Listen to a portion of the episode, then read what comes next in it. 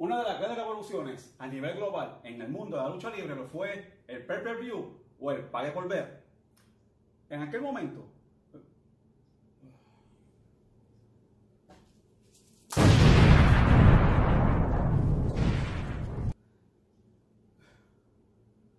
lo que venimos.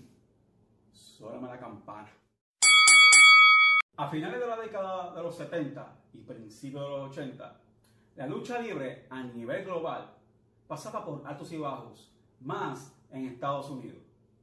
La lucha libre en Estados Unidos era básicamente gobernada por la NWA, National Wrestling Alliance, que se enfatizaba en territorios, desde Canadá hasta sí, Puerto Rico, el Caribe, donde estaba la Capital Sport Promotion, hoy día Consejo Mundial de Lucha.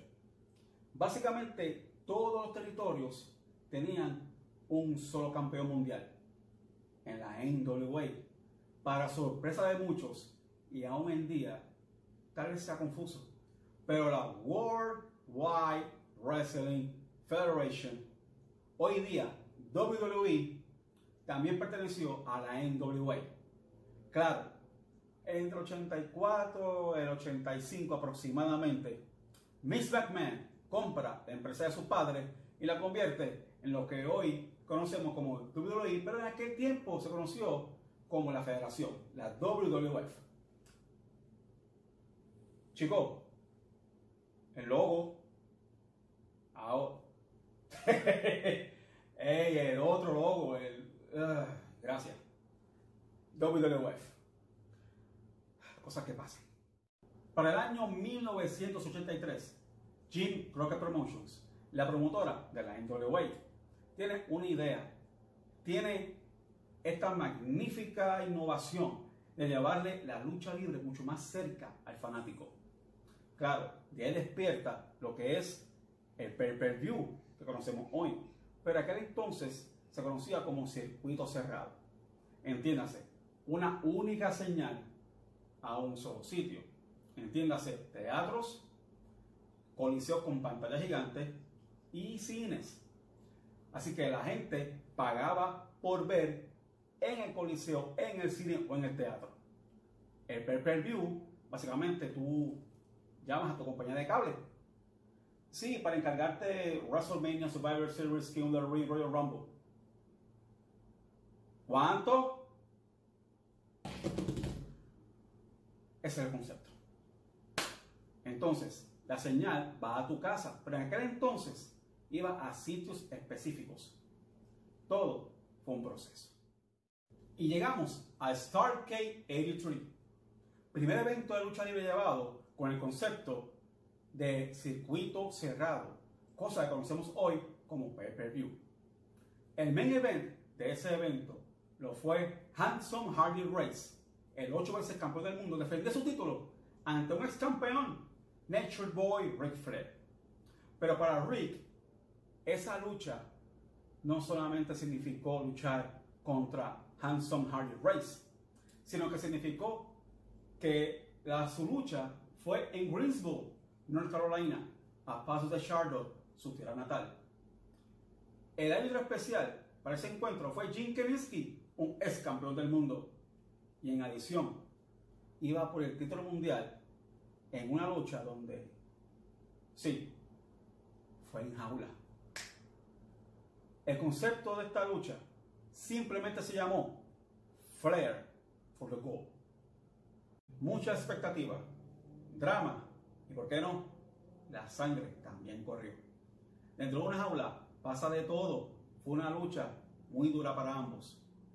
Pero para Rick era reconquistar lo que una vez fue suyo y Race defendiendo el título y dejando establecido que era uno de los grandes.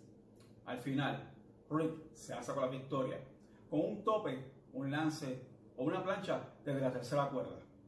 Y ahí, Flair pone el sello a su carrera, ya que había reconquistado el título y se convertía automáticamente en la cara de la NWA. Más allá de la cara de la National Wrestling Alliance, se convertía en una de las figuras de esta industria más trascendentales en la historia. Flair, hasta el día de hoy lleva 16 veces campeón del mundo. En adición, se convertiría en una figura grande dentro de la cultura popular a nivel global. También en ese evento hubieron dos luchas significativas. La número uno, The Hot Rod, Roddy Piper, chocaba contra Greg de Hammer Valentine en una lucha también innovadora, agarrados por el cuello con una cadena. Dog Color Match. También se baila de todo y puede utilizar la cadena como arma. Se dieron también con todo, corrió la sangre, querían llevarle ese espectáculo a la gente y lo lograron. Al final, Piper se alzaba la victoria, pero al mismo tiempo perdía audición por uno de sus dos oídos. Quiero que vean este reporte de Greensboro de la noche después del evento, pero quiero que se enfaticen en el último párrafo. Básicamente dice algunas de las ciudades o territorios donde fue difundido el pay-per-view. Sí, hasta el Caribe y subraya Puerto Rico. Y les explico por qué. En ese evento también estuvo el acróbata de Puerto Rico, Carlos Colón, chocando contra el monstruo, la máquina, Abdullah de Butcher, manejado por quien más, Hugo Sabinovich.